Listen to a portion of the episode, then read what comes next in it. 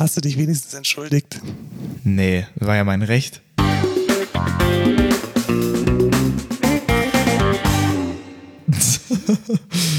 Hallo und willkommen zur siebten Folge von Code Culture. Heute wieder in spezieller Ausgabe, hätte ich jetzt gesagt. Genau, weil wir haben nämlich einen Gast. Boah, wer ist denn das? Stellen wir mal vor, wir haben äh, Daniel Lichtenstern zu Gast. Den kennen wir nämlich, weil wir im selben Gebäude arbeiten. Und seine Firma Tomorrow, die macht ähm, ganz IT's Tomorrow heißt es bitte. It's Tomorrow, oder? Nein, Daniel, IT's Daniel, Tomorrow. Wie heißt die Firma? Tatsächlich sprechen wir es selbst IT's Tomorrow aus. Ha, IT's Tomorrow, ich habe okay. gewonnen. Was gewonnen. Ja. Genau, und äh, wir werden uns mit ihm über das Thema ähm, immersive Anwendungen unterhalten, wie denn von Gehirninteraktion bis hin zu 3D ja, immersive Anwendungen heute funktionieren und wie weit es denn noch ist, bis wir bei der Matrix angelangt sind. Nicht mehr, nicht mehr lange auf jeden Fall, hätte ich so gesagt. Lass uns noch mal kurz vorstellen, ich bin Markus Herhofer, ich bin CTO von der Excentra und du, Lukas. Ich bin noch Azubi bei der Excentra.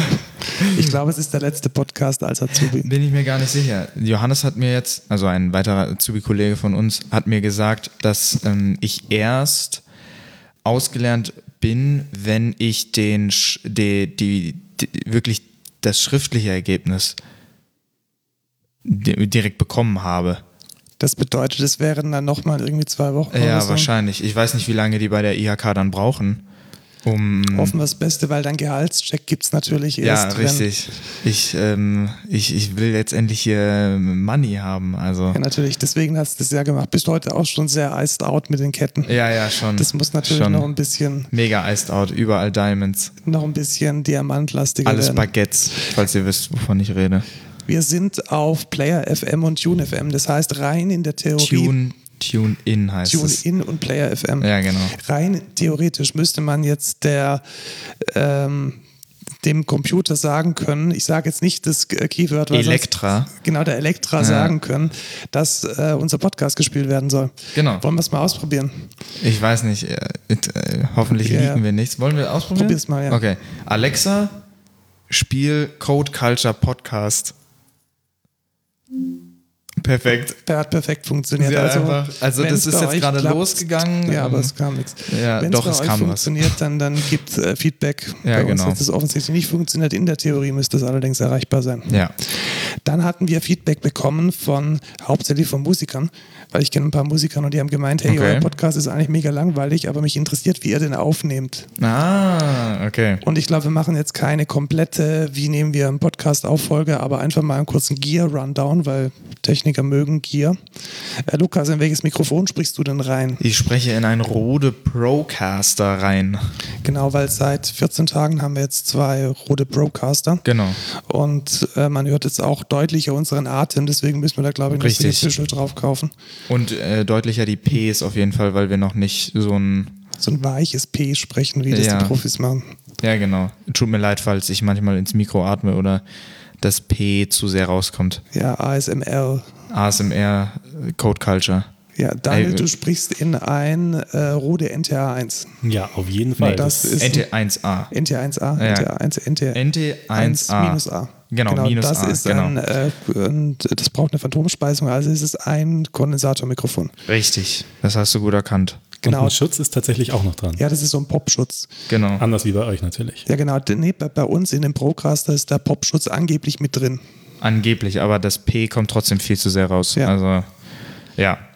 Und äh, die Mikrofone, die hängen einmal an so einem ähm, Schreibtischarm, dem Rode PSA 1 und deins ist ein KM Mikrofonständer, den man so Genau. frei positionieren kann. Den tun wir immer ein bisschen weg von meinem Mikro, damit das Übersprechen nicht so krass wird. Ja, ich hoffe, wir müssen jetzt nicht sagen, auf welchen Stühlen wir sitzen. Es sind auf jeden Fall. Hm, Dein, dein Stuhl ist eher so ein italienischer Barhocker, glaube ich. Ja, genau. Weil ich stehe auf Ital Italienisch. Dann, äh, du hörst äh, dich selbst und deine Kollegen über einen DT770 Pro von Biodynamic. Wie viel so Ohm hat das denn? 80 Ohm. 80 Ohm. Weil ich hab's gern laut. Ja, genau. Das gibt es in mehreren Varianten. Ich glaube Genau, also 250 je, je höher die oder Ohmzahl von 210. so einem Kopfhörer, desto, ähm, desto höher ist die Auflösung und desto geringer ist die, Lautstärke. der, der Schalldruck. Ja, genau. Aber man braucht halt dann mehr Power einfach. Ähm, wenn man ein gutes Studio-Setup hat, kann man auch die äh, größte Ohm-Variante nehmen und das funktioniert dann Genau, eigentlich das auch ist halt relativ leise, aber man hat dann immerhin noch ähm, eine sehr, sehr hohe Auflösung. Genau, man kann dann halt nicht mehr mit dem Handy zum Beispiel die anstecken, wenn man jetzt die große Ohm-Variante, weil das Handy hat einfach viel zu wenig Power. Genau, da bräuchte man dann einen Vorverstärker. Genau. Die, äh, ich habe keinen DT, sondern ich habe einen AKG K271 MK2, den habe ich schon irgendwie seit zehn Jahren und kenne ihn wie meine Westentasche.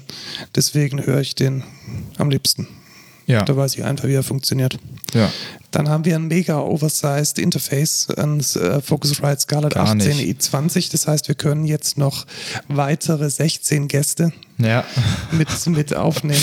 Warum haben wir das? Weil es da ist. Ja, genau. Also ich habe mir das Ding mal geshoppt, um auch Drums und Bands aufnehmen Genau. zu können. Und das ist einfach, da ist auch einge, eingecased in so einen Trolley von äh, Flight. Und damit kann man sogar fliegen. Ich bin sogar schon mal damit geflogen. Das Ah. Ding ist schon mal nach äh, Oslo mit meiner Band, damit ich Ah, dort cool. die Backings absch äh, abschießen kann. Ja, wir haben es ja auch mit nach Karlsruhe genommen. genau, also so ein mobiles, ähm, so ein mobiles Rack zu haben, ist echt ziemlich geil. Tatsächlich. Ähm, der Rechner, mit dem wir aufnehmen, ist MacBook Pro 13 Zoll. Also Scarlett geht da mit USB-C rein. Und die Software, die wir nehmen, ist Reaper. Reaper ist eigentlich so ein kommerzielles äh, DAW, eine DAW. Und äh, mit dem Plugin Ultraschall, das ist so der quasi Standard für Open Source Podcasting. Ultraschall selbst ist frei. Und äh, Reaper kostet, glaube ich, irgendwie so 70 Euro. Vielleicht sollten wir auch noch dazu sagen, was für, was für einen Kompressor wir draufhauen. Ja, das genau, ist also der wir- von, ich weiß gar nicht. Wir äh, nehmen den von Ultraschall tatsächlich, aber wir, wir schmeißen, Nectar 3 genau, heißt wir der. schmeißen auch noch mal von Isotope und Nectar drauf. Genau. Und auf dem Master ist noch mal ein Ozone 9. Und ähm, ich glaube, ab und zu, wenn es gar nicht anders geht, haben wir auch schon mal ein neues Gate und so verwendet von Ja. Steinberg, glaube ich, die bei Cubase dabei sind, damit wir hier krasses Übersprechen rauskriegen. ja. Und wir kämpfen immer noch äh, Woche für Woche mit Reaper. Weil Ja. irgendwie dieses Ding ganz komisch Aber wir funktioniert. werden immer besser Wir werden, glaube ich, immer besser. Und so langsam sehen wir auch die Vorteile. Also wenn man halt weiß, wie es mit Cubase funktioniert und dann mit Reaper nochmal ähm, von Null anfangen muss, äh, strange. Ja, tatsächlich.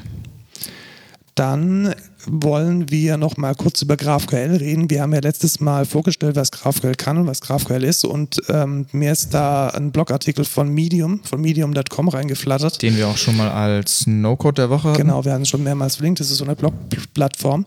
Und die sind jetzt tatsächlich für sich selbst auch auf GraphQL umgestiegen. Also die haben Rest in die Tonne getreten und betreiben jetzt ihre Webseite mit GraphQL. Fand ich ziemlich cool. Was macht eine Blogging-Plattform, wenn sie was Wichtiges macht? Sie bloggt natürlich darüber. Richtig. Äh, wir werfen den Link in die Shownotes. Ist ein ganz interessanter und vor allem knapper und äh, pointierter Artikel. Also wer da nochmal aus einer rein praktischen Perspektive mal sehen möchte, wie so GraphQL in der Praxis eingeführt wird und mit welchen Herausforderungen die Jungs und Mädels da zu kämpfen hatten, das äh, ist ein ganz guter Artikel. Dann ähm, hat sich tatsächlich OnePassword nochmal gemeldet und hat gesagt, sie finden es eigentlich gar nicht so geil, dass äh, Snapchat alle drei Sekunden. Nicht Snapchat, TikTok. TikTok war es. Ja, Aber TikTok. Snapchat macht bestimmt auch, nee. Ja, äh, ja. TikTok, äh, dass TikTok alle drei Sekunden die Zwischenablage ausliest. und Die haben da auch nochmal drüber geblockt. Ja, vor allem als Passwortmanager ist man da natürlich sehr concerned, weil ist halt kacke, wenn die Passwörter dann abgegriffen werden von so einer App. Ja, definitiv doof. Ähm, der Blogartikel lohnt sich vor allem, weil sie ja eigentlich zum Schluss kommen, sie können dagegen nichts tun. Also wenn man halt ein Passwort in die Zwischenablage kopiert, dann ist es da drin und jede Applikation, die die Zwischenablage bekommt, die bekommt dann halt auch als Passwort. Ja. Also sollte man vielleicht mal generell überlegen, ob es nicht sinnvoll ist, im Betriebssystem einen Kontrollfluss zu etablieren, der ist ja eigentlich schon vorhanden in der API, aber dass man letzten Endes diese Passwortkopiererei gar nicht mehr braucht, weil ich denke, das ist echt ein großes Security-Risiko, Ja, definitiv. wenn alle Applikationen potenziell Passwörter einsammeln Ja, können. sollte eigentlich so eine Permission sein wie irgendwie ähm, Kamera oder äh, Location. Ja, wobei ich echt sagen muss, es gibt auch User Stories, da macht es echt brutal Sinn. Also zum Beispiel Deliveries, ich weiß nicht, ob du die App kennst, damit track ich meine Sendungen, die äh, von Amazon und Co. kommen. Und wenn ich da einen Link in der Zwischenablage habe, dann wird dieser Link automatisch beim Starten der App erkannt. Ja, das ist aber dann, Service, dann sollte halt zumindest das eine Permission sein, die ich halt am Anfang setzen kann. Ja, stimmt Und schon. nicht einfach ja, jede Anwendung kann einfach meine Zwischenablage jederzeit abrufen, weil das finde ich dann doch ein bisschen kritisch. Wobei das im Normalfall ja auch einfach dann akzeptiert werden würde. Ich meine, wer liest sich wirklich alle 20 Permissions so richtig durch? Ja, das stimmt es gibt schon. die großen Aber Foto, Audio. Ja, aber zumindest die Option zu haben, finde ich, finde ich, wenn man sich dann um die Privatsphäre sorgt, finde ich ein nices Feature Ja, oder to zumindest, have. dass vielleicht sogar OnePassword schauen könnte, ob diese Option an ist oder ob andere Applikationen die Zwischenablage auslesen können, als wenn da ein bisschen mehr Transparenz für den Benutzer geschaffen wird. Ich glaube, das wäre echt notwendig. Ja, ja. Ja, das machen sie jetzt letztendlich Genau, auch. das hat Apple ja jetzt mit iOS Genau. 14 ja auch eingeführt und das ist ja de facto auch der Grund gewesen, warum das jetzt rauskommt. LinkedIn war übrigens auch mit im Bunde. Die haben Oh. auch alle paar Sekunden mit ihrer App die Passwörter aus, nicht die Passwörter, sondern, sondern- die Zwischenablage, die Okay. potenziell Passwörter beinhaltet, ausgelesen. Kritisch. Ein Nachtrag zur Corona-App. Inzwischen hat sie jeder Sechste. Daniel, hast du sie auch? Ja, natürlich habe ich Sehr sie. gut. Lukas? Ja, ich habe sie auch. Ich habe jedoch ein Problem und zwar, sie funktioniert seit ungefähr einer Woche nicht mehr. Ich krieg immer irgendwie Error 3, File Signature failed. Ich habe es auch schon deinstalliert und wieder neu installiert. Es geht einfach nicht mehr. Ich weiß nicht genau. Ich warte jetzt auf ein Update, was das Ganze fixt. Aber ähm, ich weiß auch nicht, was es ausgelöst hat, weil am Anfang ging's. Rein theoretisch könntest du ja im Quelltext nachschauen. Ja, rein theoretisch, Fehler, Fehler aber auslöst. da habe ich jetzt eher weniger Lust drauf. Ich habe noch anderes in meinem Leben zu tun, als jetzt äh, in der Quelltext der Corona-App. Corona-App Ja. durchforsten. Aber ich würde sie auch benutzen, auf jeden Fall. Ich habe sie auch am Anfang mega oft, also habe immer darauf geachtet, dass Bluetooth an ist und so. Aber jetzt geht's halt einfach nicht. Finde ich halt äh, schon schade eigentlich. Empfehlt ihr euren IT-fremden Ja, Familienmitgliedern und Freunden die App zu installieren? ja, tatsächlich. Ich habe es bisher jedem empfohlen. Ich habe auch gefragt, warum nicht, wenn jemand die nicht hatte und dann sagen die meistens immer, ja, keine Ahnung. Ja, genau. Also ich habe auch schon teilweise so kleinere Diskussionen zum Datenschutz geführt, wo man ja einfach sagen kann, hey, das ist informatisch äh, so abgesichert, also muss man halt dann erklären, dass es anonym ist, dass die Keeper, Ja, die genau. IDs eben generiert werden und so weiter. Und dann ist das ja einfach datenschutzmäßig, wenn es sogar Open Source ist. Also Ja, ich, es, ist, es ist de facto sauber und ich glaube Genau. immer, wenn die Leute WhatsApp verwenden und wenn die Leute Facebook Ja. verwenden, sich dann gegen die Ja, Corona-App richtig. zu entscheiden, ist Weißt eigentlich nicht Jeder, jeder hat. Instagram und dann, dann beschwert man sich, äh, da wird ja, da wird ja getrackt, äh, wo ich mich aufgehalten habe, was ja auch gar nicht stimmt, aber es ist äh, insgesamt sehr hirnrissig. Da ist nochmal zu empfehlen der Comic, den wir, glaube ich, in der vierten Folge Genau, das war, glaube ich, die Folge mit Tobi. Äh, Genau, die vierte Folge ähm, haben wir einen Comic empfohlen, wo das Ganze mega gut erklärt wird. Genau, ich habe den in der Zwischenzeit auch schon mal ein paar Mal rumgeschickt, tatsächlich an Leute, die da gemeint haben, das sei ja alles irgendwie die Datenkrake. Der erklärt eigentlich relativ gut, wie die App funktioniert und wie das mit diesen Keys, die sich automatisch aktualisieren und die dann anonymisiert werden, denn genauso funktioniert. Und ich habe jetzt auch herausgefunden, dass in diese Blacklist, also in diese Liste, Liste der infizierten IDs, auch randomisiert IDs reingeworfen werden, die es gar nicht gibt.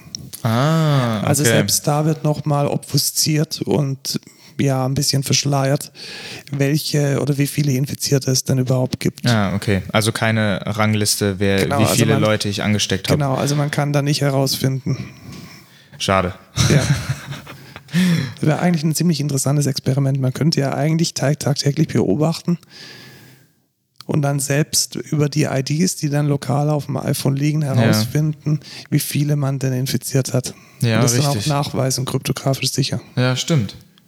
Ja, dann lass doch die Ranglisten-App machen. Ja, genau, die, die Corona-Ranglisten-App. Genau. Der gewinnt Die- der, der, der am wenigsten infiziert Nee, oder der, der am meisten infiziert infiziert hat, logischerweise, ja. Das ist so wie bei, ah, wie heißt das? Es gibt dieses eine Spiel. Plague Inc. Ja, Plague Inc., genau. Da kannst du ja deinen eigenen Virus machen und dann alle anstecken. Wurde das nicht irgendwie aus dem, aus dem App Store zurückgezogen, weil das dann doch eher ein bisschen zu nah an der Ah, das, Realität das war? kann, glaube, glaube ich, sein. Irgendwas ja. gab's da. ja. Okay, kommen wir zu den News, würde ich sagen. Genau, mit, mit welcher App chatten wir denn den ganzen Tag auf der Arbeit? Ähm, natürlich Grinder. Ich glaube eher Slack Ach oder, so, ja, oder die ups. andere App. Ups, die andere App, das da habe ich jetzt verwechselt. ja, Die- wir, wir machen natürlich Slack, also so wie Genau, fast weil, jede weil Firma. Slack, Slack hat GIFs. Genau, Slack hat GIF, Giphy Unbedingt. Und ja. deswegen verwenden alle, alle IT-Unternehmen Slack. Ja. Und Slack hat jetzt was Interessantes gekauft. Die haben sich nämlich Rhyme2, Rimeto. Rimeto. Rimeto geshoppt. Rimeto. Rimeto. Rimeto. Rimeto. Wir wissen Rim nicht, wie man es ausspricht. Auf jeden Fall. Vielleicht. Niemand weiß es. Äh, wir wissen nicht, wie man es ausspricht. Das ist allerdings tatsächlich eine, ähm, so eine Art Identity Provider oder so eine Art Suchmaschine, so eine Art Directory, Corporate Directory für ja, Geschäftskontakte und Verbindungen. Das fand ich relativ spannend, weil es war ja ganz lange im Gespräch, dass Microsoft sich vielleicht mal Slack shoppt. Und Microsoft ist ja mit Active Directory und mit dem föderierten Active Directory ja. jetzt in der Cloud eigentlich relativ vorne dran, was diese Directory-Geschichte anbelangt.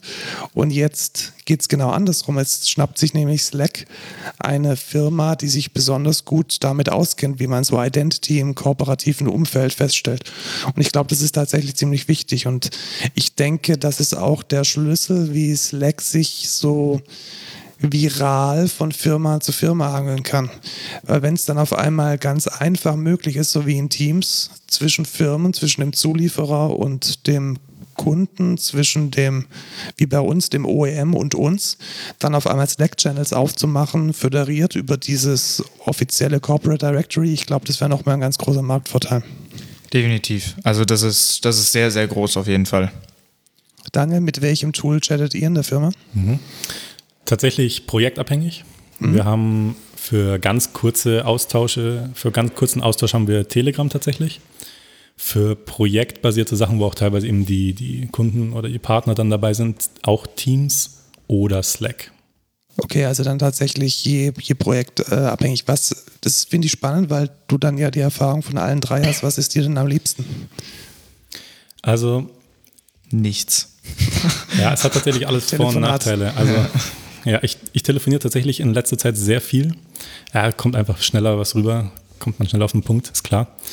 Ich selbst benutze ähm, intern bei uns mit unseren Entwicklern, mit unserem Team, wir benutzen hauptsächlich Telegram, weil es einfach die, der kürzeste Weg ist, weil es einfach am schnellsten geht. Ich glaube, am liebsten ist mir tatsächlich Teams, wegen der Integration mit OneDrive, mit SharePoints und allem drum und dran, inklusive Meeting-Scheduling. gesagt? SharePoint I. Ja. Ekelhaft. Wir benutzen es auch hauptsächlich als File Storage, so. Als Ja, Shared ja. File Storage. Muss man schon so sagen.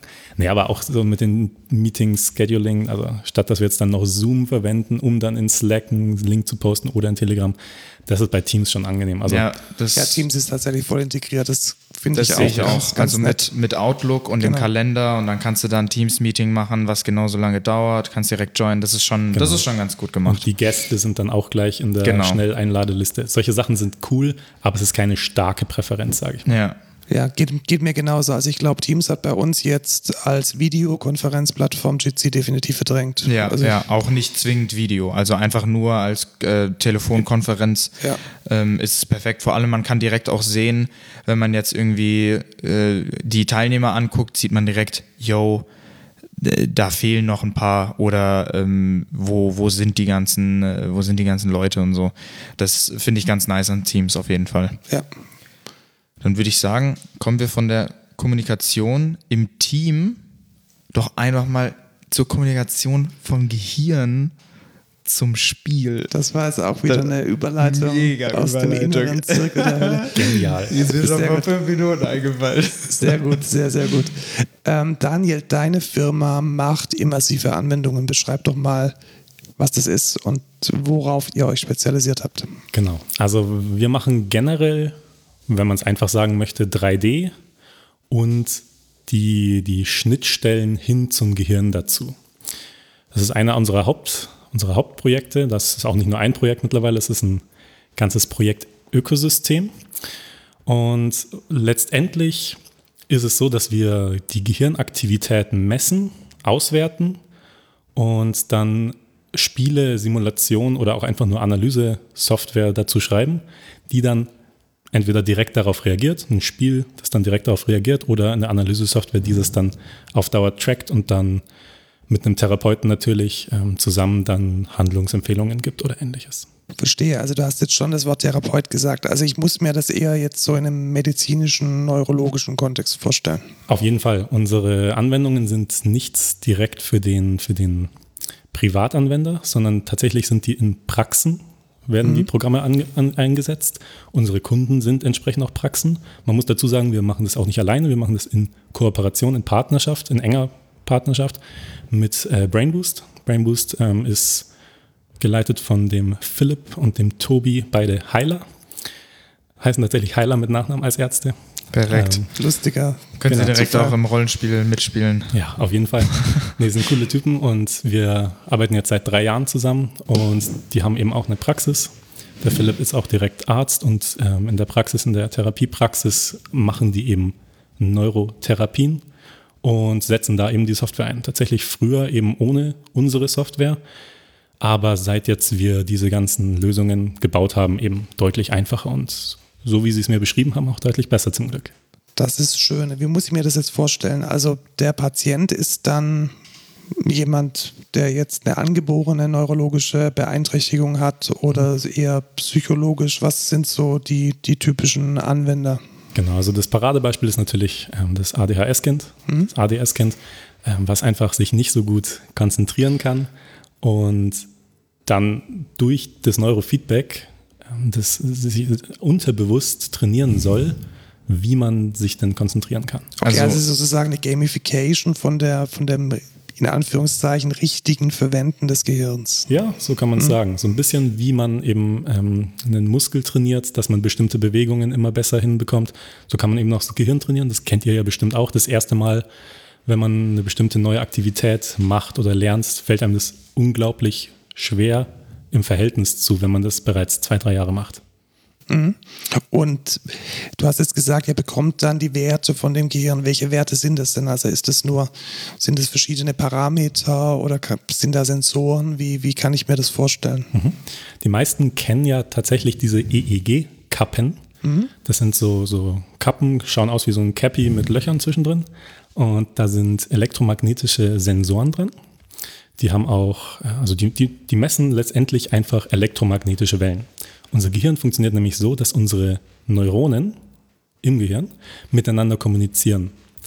Und das Spannende ist jetzt eben, diese Kommunikation, die kann man elektromagnetisch messen und je nachdem, wie, wie die Frequenz dieser Kommunikation ist, also wie schnell diese Kommunikation ist, davon abhängig ist dann eben letztendlich der Zustand des Gehirns, ob das Gehirn zum Beispiel konzentriert, entspannt oder gestresst ist. Okay, verstehe. Also das heißt, du bekommst dann von diesem, von diesem, von dieser Cappy, die der Patient aufhat, eine Wellen geliefert, digitale Wellen. Ganz richtig? genau. Richtig, von jeder Elektrode an sich eins.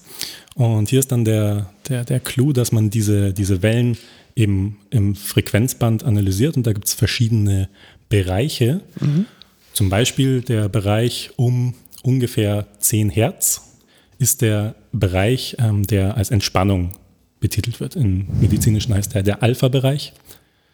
Und dieser Alpha-Bereich, wenn der vorherrscht, also wenn die meisten Neuronen in diesem Alpha, in dieser Alpha-Frequenz miteinander kommunizieren, dann ist, kann man sagen, das Gehirn ist im Normalfall eben ein, in einem entspannten Zustand. Okay, verstehe. Das heißt, ihr bekommt dann diese Welleninformation digitalisiert als Eingabeparameter für eure Software genau. und könnt dann zum Beispiel das Spiel drumherum so designen, dass es besonders gut ist im Spielverlauf oder besonders belohnt wird, wenn man jetzt in diesem Alpha-Bereich sich aufhält als Spieler. Ja, ganz genau. Da sind noch zwei, drei Schritte dazwischen. Mhm. Im Normalfall definieren wir eben, beziehungsweise das ähm, definiert der Arzt im Normalfall, ähm, diese, diese Bereiche, diesen Alpha-Bereich oder dann den Beta- oder High-Beta-Bereich, so heißen die, ähm, was dann eben Konzentration Beta oder High-Beta-Stress wäre.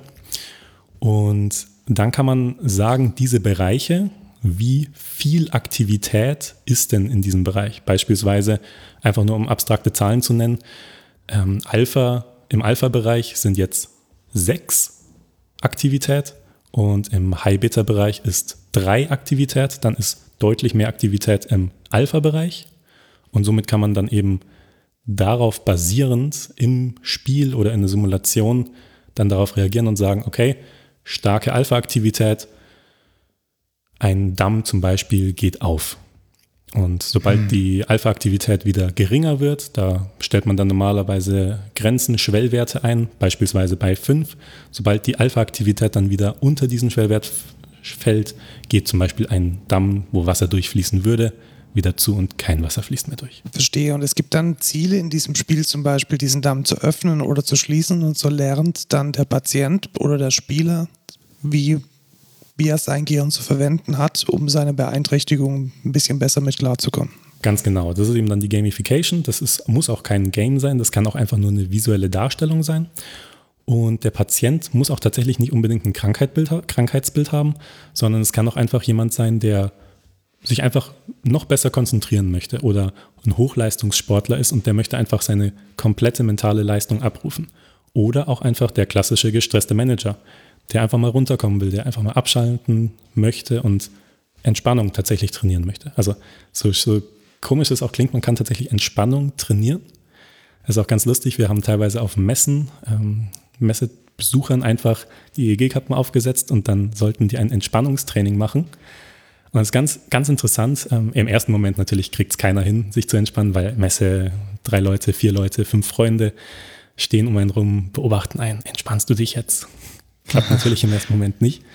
Aber tatsächlich, äh, vor allem die Leute, die sagen, sie meditieren öfter oder machen Yoga, das merkt man stark, dass die dann nach zwei Minuten oder sowas so, so in diesen Zustand kommen, wo man tatsächlich in den Werten dann sieht, dass das Gehirn deutlich mehr Alpha-Aktivität hat. Also ich erinnere mich da auch an ganz stark jetzt hier bei den Medientagen letztes Jahr.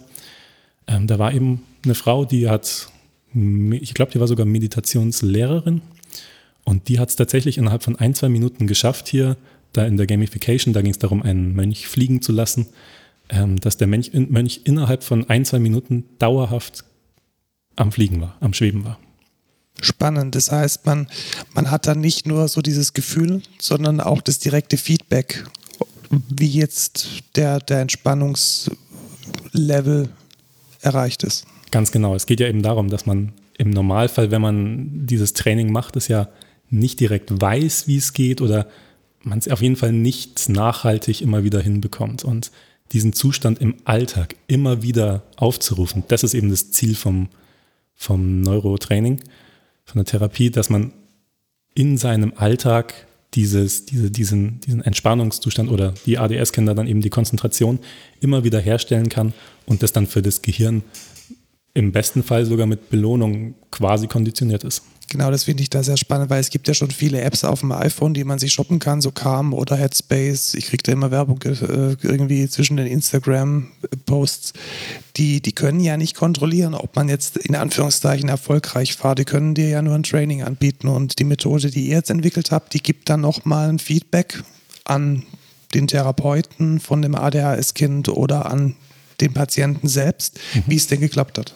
Ja, genau. Also wir messen quasi und geben dann dem Patienten Feedback, klappt es gerade oder eher nicht. Und diese Apps versuchen ja dann ohne Messungen einen Entspannungszustand beispielsweise einfach herzustellen. Mhm. Verstehe. Und ihr nutzt da welche Programmiersprache? Also nehme mhm. an, ihr macht das in einer, in einer 3D-Engine, in einer Spiele-Engine? Genau, also die Spiele selbst, die programmieren wir aktuell in Unity. Äh, natürlich mit C-Sharp im Hintergrund. Und dazwischen, zwischen der EEG-Kappe, zwischen dem EEG-Gerät und der 3D-Engine ist tatsächlich dann, sind zwei Programme. Und zwar einmal, ich nenne es immer das, das EEG-Programm. Das ist meistens von dem EEG-Hersteller, da sind halt die Treiber drauf und mhm. da kommt dann auch meistens das Signal direkt an. Dann diese Frequenzbandanalyse, also welche, welcher Bereich jetzt wie aktiv ist, das macht meistens das Programm auch noch. Okay. Ähm, einfach Fast-Fourier-Transformation. Ja. Klar. Und dann diese, diese Ergebnisse, da haben die meisten Programme gute Schnittstellen bis, naja, Schnittstellen halt. Bis Schnittstellen, die in Anführungszeichen Schnittstellen sind. Ja, genau. Dokumentation ist auch ein, ein, ein Wunschgedanke. Nicht immer, manch, manche sind okay. Ähm, aber natürlich auch alle in verschiedenen Sprachen mit XML-Servern, mit äh, Pipes oder TCP-Clients oder was auch immer. Also jeder macht es anders. Und was wir dann eben gemacht haben, ist der Brain Assistant, so heißt der. Catchy Name, oder? Sehr Mega. Gut. Sehr Mega. Alle unsere Namen sind außerdem so. Früher war es schlimm. Früher hatten wir, glaube ich, zehn Projekte und davon haben neun mit Neuro oder Brain angefangen. Das haben wir jetzt geändert. Es ist, jetzt ist besser. Aber Brain Assistant heißt Jetzt heißen alle mit Brain. Brain. Jetzt heißen alle mit Brain, genau. Perfekt. Ja, genau. Der Brain Assistant, der hat dann eben diese, diese Connection hin zu diesen ganzen EEG-Programmen und spricht die ganzen Schnittstellen an. Wir unterstützen jetzt aktuell die vier ähm, größten im Markt und der nimmt dann die Signale, verarbeitet die weiter, kombiniert verschiedene Signale. Beispielsweise, dass man sagt, man möchte Alpha trainieren, also Entspannung trainieren und High Beta Stress nicht trainieren. Und dann das einfachste Beispiel von diesem, diesem Damm, der aufgeht oder dem Mönch, der schwebt. Ähm, der Damm geht dann eben nur auf oder der Mönch schwebt nur, wenn dann eben die Entspannung einen gewissen Wert überschreitet oder die, äh, die, der Stress einen gewissen Wert unterschreitet. Verstehe. Und dieser Brain Assistant, der arbeitet dann auch als so eine Art Adapter, also als so eine Art äh, Middleware zwischen dieser neurologischen, medizinischen Software und eurem Game. Ganz genau. Wir vereinheitlichen letztendlich die ganzen Schnittstellen, normalisieren die Daten und machen eben, wie, wie ich gerade gesagt habe, mit diesen Kombinationen verschiedene ähm, weitere, ich nenne es mal Meta-Analysen, also einfach auf einem anderen Level nochmal. Und das, was ich jetzt gerade als Beispiel genannt habe, ist natürlich die einfachste. Ja. Da gibt es viele verschiedene Arten, wie wir es verwenden.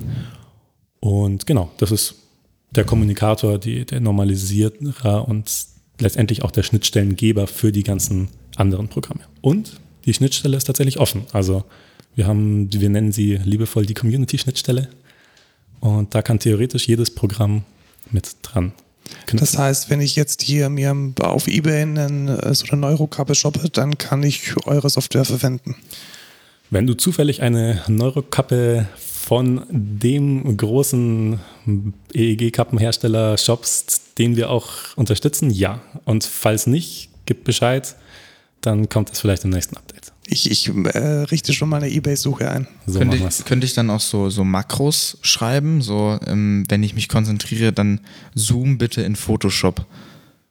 Würde naja, das gehen? Wenn Photoshop einen TCP-Client aufmachen kann, ja, ja. Also ich weiß nicht, wie die Photoshop-Makros so ausschauen, was da für Ja, rein theoretisch kann ich ja einfach einen Keybinding oder so drauflegen und dann. Ja, oder Apple Script, das geht ja auch genau. Ja, genau. Also über Workarounds auf jeden Fall. Ob es direkt geht, weiß ich nicht, aber über Workarounds auf jeden Fall. Das wäre mega. Wir haben auch zum so. Beispiel den Media Center, so heißt der bei uns tatsächlich. Ähm, der beeinflusst einmal das Audio, also lauter positiv, leiser negativ. Dann macht der Therapeut äh, Spotify irgendeine Playlist an was das Kind im besten Fall mag natürlich, oder der Patient. Ähm, und dann ist laut eben gutes Feedback und wenn es leise ist, musst du dich halt konzentrieren oder entspannen. Verstehe. Wie weit sind wir denn weg von der Matrix? Wie lange braucht ihr? Ja. Ah, zwei, drei Wochen schon noch. Vielleicht ein, ein Sprint. Vielleicht, ja, vielleicht noch einen zweiten. Vielleicht einen zweiten, ja. um es dann bug, bug safe zu machen. Nee, also wir sind ja jetzt gerade, ihr habt es ja schon ähm, jetzt hier von mir gehört, das ist bisher hauptsächlich eine Auswertung in Frequenzbasis, also wie schnell, in welcher Frequenz kommunizieren die ganzen Neuronen miteinander. Und allein diese, diese, dieses bewusste Steuern, das fällt den meisten ja erstmal schwer. Es ist auch schwer und es ist auch auf jeden Fall nicht allzu zuverlässig aktuell. Es gibt da ähm, im Science-Bereich, nicht in der Therapie, sondern im Science-Bereich eben ein paar Anwendungen, AI-basiert meistens, wo man dann eine AI dahin trainiert, dass man rechts oder links denkt beziehungsweise seinen rechten Arm hebt oder sein linkes Bein hebt oder einfach nur einen Knopf drückt und dann erkennt die AI das Muster im Gehirn, wie das denn aussieht. Und dann kann die AI quasi, wenn man dieses Muster abruft, dadurch einen Ball bewegen oder sowas. Sowas geht schon. Es geht auch teilweise ein bisschen weiter. Ähm, zum Beispiel gibt es da, ich glaube, es war in Amerika, ein paar ähm, Wissenschaftler, die tatsächlich so einen EEG-Mess also einen, einen Messchip durch die Kopfhaut und durch den Schädelknochen auf das Gehirn von jemandem ähm, gepflanzt haben. Das ist ein Mensch, der ist ähm, gelähmt, der kann sich also überhaupt nicht bewegen und für den ist das jetzt tatsächlich eine Chance, dass der das erste Mal was bewegen kann mit einer Roboterhand in dem Fall. Sehr cool. spannend. Das basiert dann auch äh, auf, den, auf demselben Prinzip. Also da werden dann die Gehirnwellen analysiert und ausgewertet. Genau, nicht auf Frequenz, aber ja, die mhm. Gehirnwellen werden ausgewertet und bei denen ist es jetzt so, dass die beispielsweise jetzt eben erstmal versucht haben, dass er überhaupt mal so einen, so einen klassischen ähm, Softdrinkbecher greift mit Strohhalm, mhm. den dann zu seinem Mund führt und dass er dann trinkt. Da gab es dann eben auch den Durchbruch, sage ich mal, dass er es tatsächlich geschafft hat. Im ersten Moment war es erstmal eine Herausforderung, diese Hand natürlich vor und zurück zu bewegen. Verstehe. Genau. Also zwecks Matrix, ähm, also wenn man, wenn man sich hier überlegt, erstmal die, die, die Kontrolle, da sind wir noch weit weg. Ähm, und wir müssten durch den Schädelknochen durch. Der ist bei jedem ja auch anders und der filtert ungemein viel. Und dann ist bei der Matrix natürlich auch noch das Riesenthema, wir müssen reinschreiben ins Gehirn. Und das machen wir noch gar nicht. Und das ist dann vielleicht auch eher ein Thema für die Technoethik, dass man da ganz genau vielleicht ein bisschen Abstand vornimmt. Richtig. Ach, mir ist das egal. Du lässt dich dir alles ins Gehirn schreiben. Ja, endlich raus aus dieser Welt. Ja, in gewisser Art und Weise, wenn man sich so eine VR-Brille aufsetzt und dann jetzt alleine nur EEG macht. Da haben wir eine Simulation, die nennen wir liebevoll VR-Environment. Und da ist es so, dass Bäume wachsen und der Himmel, also die Sonne aufgeht, der Himmel blau wird und sowas, wenn man sich beispielsweise entspannt oder eben dann nicht. Und dann ist es eine triste Landschaft. Wir arbeiten auch mit Post-Processing natürlich. Dann geht die Sonne unter, es ist dunkel, keine Bäume sind da, alles ist fad und trist. Und genau dadurch kann man eben diese, diese positive, dieses positives Gefühl, ich beeinflusse meine Umgebung zum Positiven, in der VR schon fühlen und das fühlt sich schon sehr real, also real, sehr immersiv an. Cool. Klingt sehr spannend und ich ja, glaube, mega. ich probiere das morgen bei euch mal aus. Ja, wir haben tatsächlich leider kein Messgerät bei uns vor Ort. Wir haben, wir haben so ein paar Emulationen selber ja, dann, geschrieben. Dann ja auch den, den, den eBay, die Ebay-Suche mal genau. anwerfen. Ja, genau. Kann man auf jeden Fall machen. Also einfach so ein 5000 Euro EEG-Gerät. Ach, das shoppen wir. Easy. Der Excentra ja. ist nicht zu schade. Autokasse. Äh, wo findet man euch denn, wo findet man euch denn im Internet, wenn man euch suchen möchte? Ja, also uns direkt. Also wir sind ja eine Software-Dienstleistungsfirma und äh, uns gibt es unter ITs Tomorrow, its2morrow.de oder com. Auf Google auch findbar. Und das Projekt mit Brainboost zusammen findet man dann unter brainboost.de. Nice, wir packen die Links in die Show Notes. Äh, danke, Daniel, für den. Ich hätte noch eine Frage. Schieß los. Okay. Hast du ein Lieblingsprojekt oder so ein Lieblingsgame, was du, was du zum einen vielleicht am liebsten spielst von den Sachen oder die du schon mal getestet hast mhm. halt und ähm, was auch am coolsten zum Entwickeln war? Mhm. Ah, tatsächlich muss ich da sagen, ähm, so nerdig es auch klingt, dieser Brain Assistant, der tatsächlich selbst kein Spiel ist, aber der hat am meisten Spaß gemacht zu programmieren, weil ich da eben Schnittstellen für alle Projekte programmiert habe Schnittstellen hin zum EEG und diese ganzen Algorithmen zum weiteren Auswerten. Der Brain Assistant ist ja auch nicht nur Kommunikationstool, sondern der ist auch äh, wie Steam letztendlich Lizenzierer und Downloader, Updater und Starter ah, okay. von diesen ganzen Projekten. Also das ist ein ziemlich umfassendes Projekt und das hat echt einfach Spaß gemacht. Das ist auch immer noch in Development natürlich. So ein Projekt ist, glaube ich, nie zu Ende. Und das hat echt Spaß gemacht und es macht auch immer noch Spaß zu entwickeln. Ja. Nice. Sehr gut.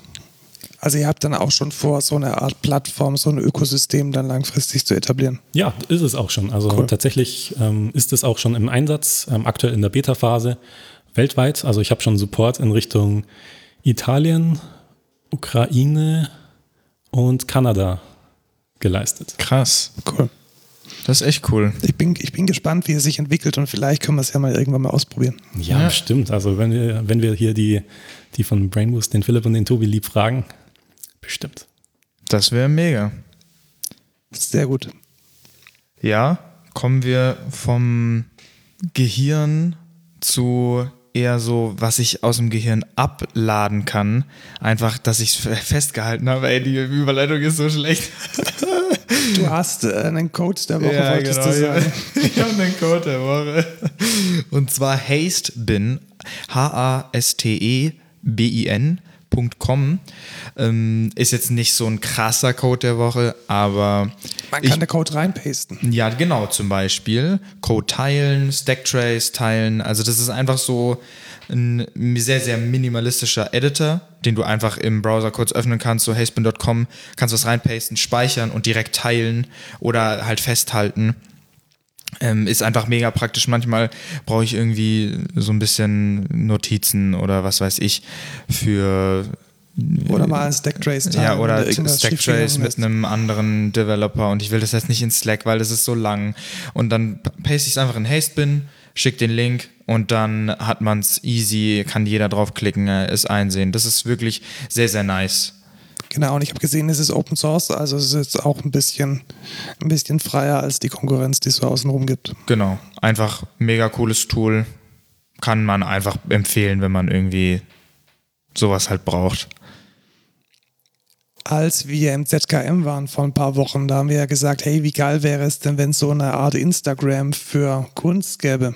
Ja, das, das hast du, glaube ich, gesagt. Das genau, war das auf jeden Fall eine geile Idee. Und wir wollten es ja eigentlich selber einfach machen. Dummerweise kam jetzt jemand auf die Idee. Ich habe da nämlich so eine Beta-Einladung bekommen. Oh Mann. Für, ja, send.co. Das ist ein Instagram für für Künstler. Kunst, für Künstler, oh, genau. Äh, fand ich relativ spannend und zwar kann man da als Künstler seine Artworks hochladen und hat dann auch die Möglichkeit, diese zu monetarisieren. Jetzt nicht mit, mit mega krassen Tausenden, Hunderten von Euro, wie das sonst in der Kunstszene üblich ist, sondern mit tatsächlich mit so Micropayment. Okay. Also, also ich kann jetzt als Konsument von Send.co kann ich sagen, ich verteile jetzt mal so eine Handvoll Euro im Monat an die Künstler, die mir am liebsten sind. Und die werden dann mit Centbeträgen unterstützt. Quasi wie so ein kleines Patreon, einfach wo ich sagen kann, ja, hier dem Künstler gebe ich mal ein paar Cent, ja, genau, weil wie, ich das nice so, finde. Richtig, wie so ein, wie so ein Artist Focused Patreon. Es ist tatsächlich ein bisschen mehr arty als Patreon. Also Patreon ist ja eher so eine Plattform, die sieht so ein bisschen enterprise aus. Ja. Und wenn man, wenn man sich anmeldet bei der Beta, äh, beta-send.co, äh, ich schau mal, ob ich noch ein paar Invites habe. Vielleicht kann ich euch da ein paar äh, reinpasten in die Shownotes. Dann kriegt man da eigentlich eine relativ arty aussehende, pixelarty aussehende Seite vorgesetzt und kann dann durch die Kunst browsen. Es ist auch tatsächlich, muss ich sagen, so ein bisschen wie das frühe DeviantArt. Kennt das noch jemand? Ja, der Währendart äh, war irgendwie so, als Emos noch cool waren, ziemlich in. Und so ähnlich ist es ja auch. Also da sind sehr viele ähm, Pixel-Art-Geschichten, so ein bisschen ähm, ja, Underground-Kunst. Vielleicht auch Tumblr ähnlich? Ja, so. ja Tumblr ist ja wild, finde ich. Auch ein bisschen ja. trashig. Und ja, so. stimmt. Ich würde auch gerade sagen, sehr, sehr einfach, sehr clean gehalten. Mhm. Ja. Und mir gefällt es sehr gut. Und ich glaube tatsächlich, dass es sich so irgendwann mal vielleicht in Richtung Tumblr Pinterest so entwickeln kann, mit ein bisschen besserem Content, ein bisschen mehr Premium, ja. als jetzt ähm, die, die 12 mal kopierten Memes, die man sonst so findet auf den Plattformen. Ja, richtig, weil bei zum Beispiel DeviantArt fehlt auch komplett, dass ich den halt einfach den Künstler wirklich direkt unterstützen kann. Ja, und ich finde, DeviantArt ist auch ein bisschen in die Tage, die Tage Ja, das gekommen. stimmt, das stimmt. Das benutzt eigentlich nicht mehr so viele Leute. Also ich glaube, ich habe da tatsächlich noch ein Portfolio von so meinen ganz frühen Echt? Grafikgeschichten, ja. Das packen wir auch in die Shownotes. Das packen wir nicht in die Shownotes.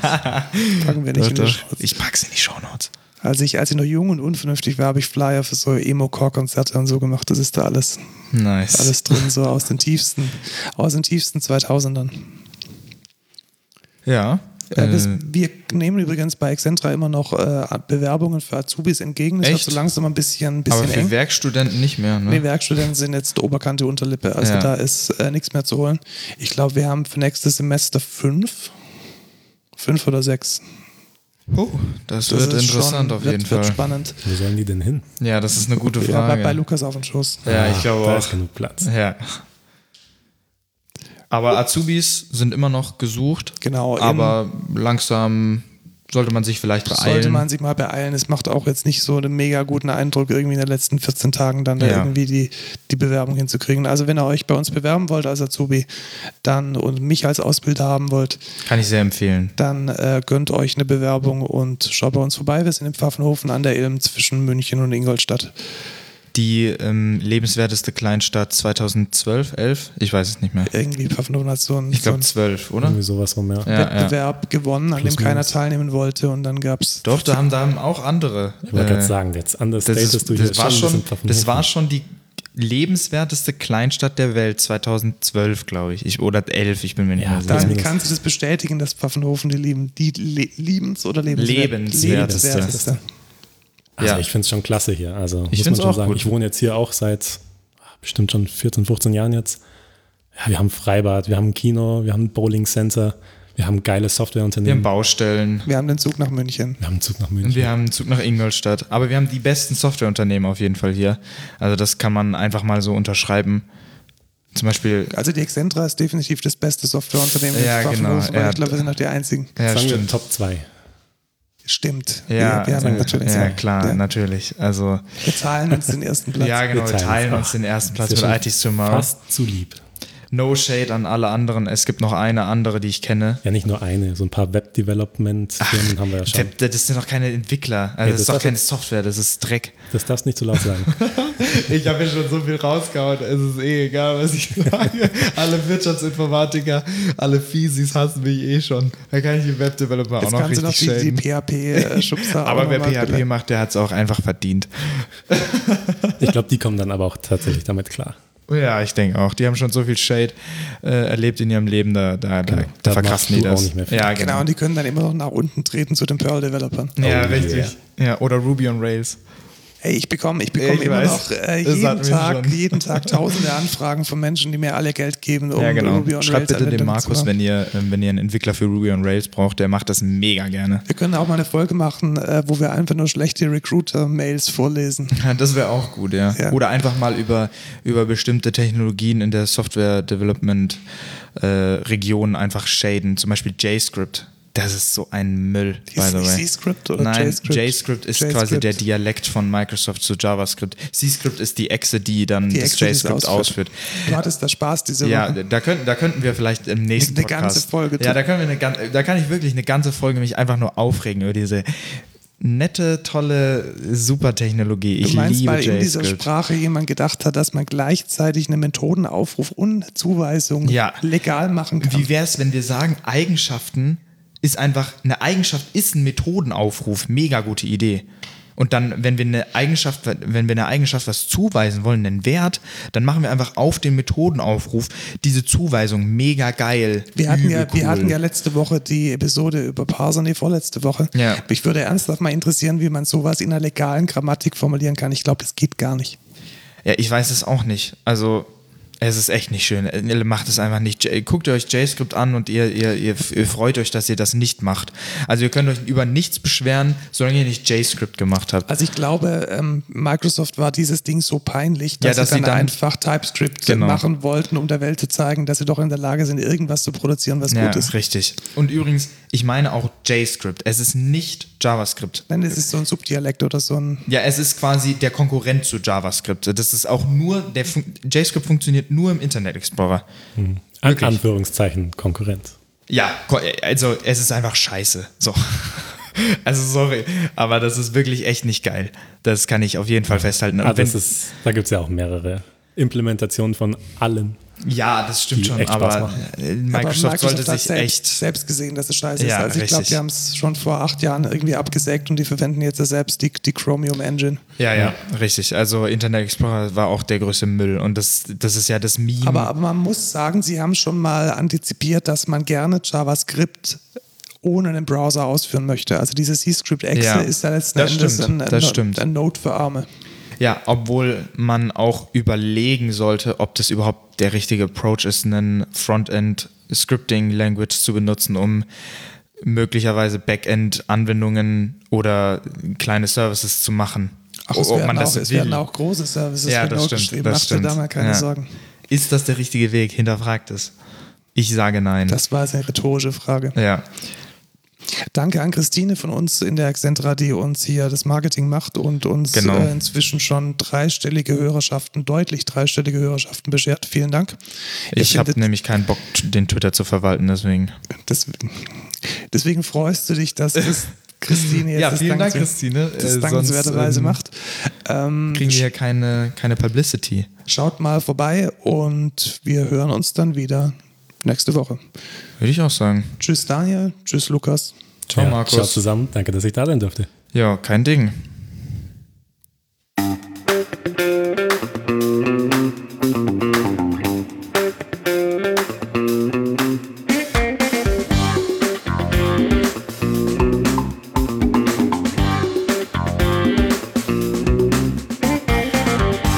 Jetzt bin ich brain dead. Ah. Okay, mach Stopp.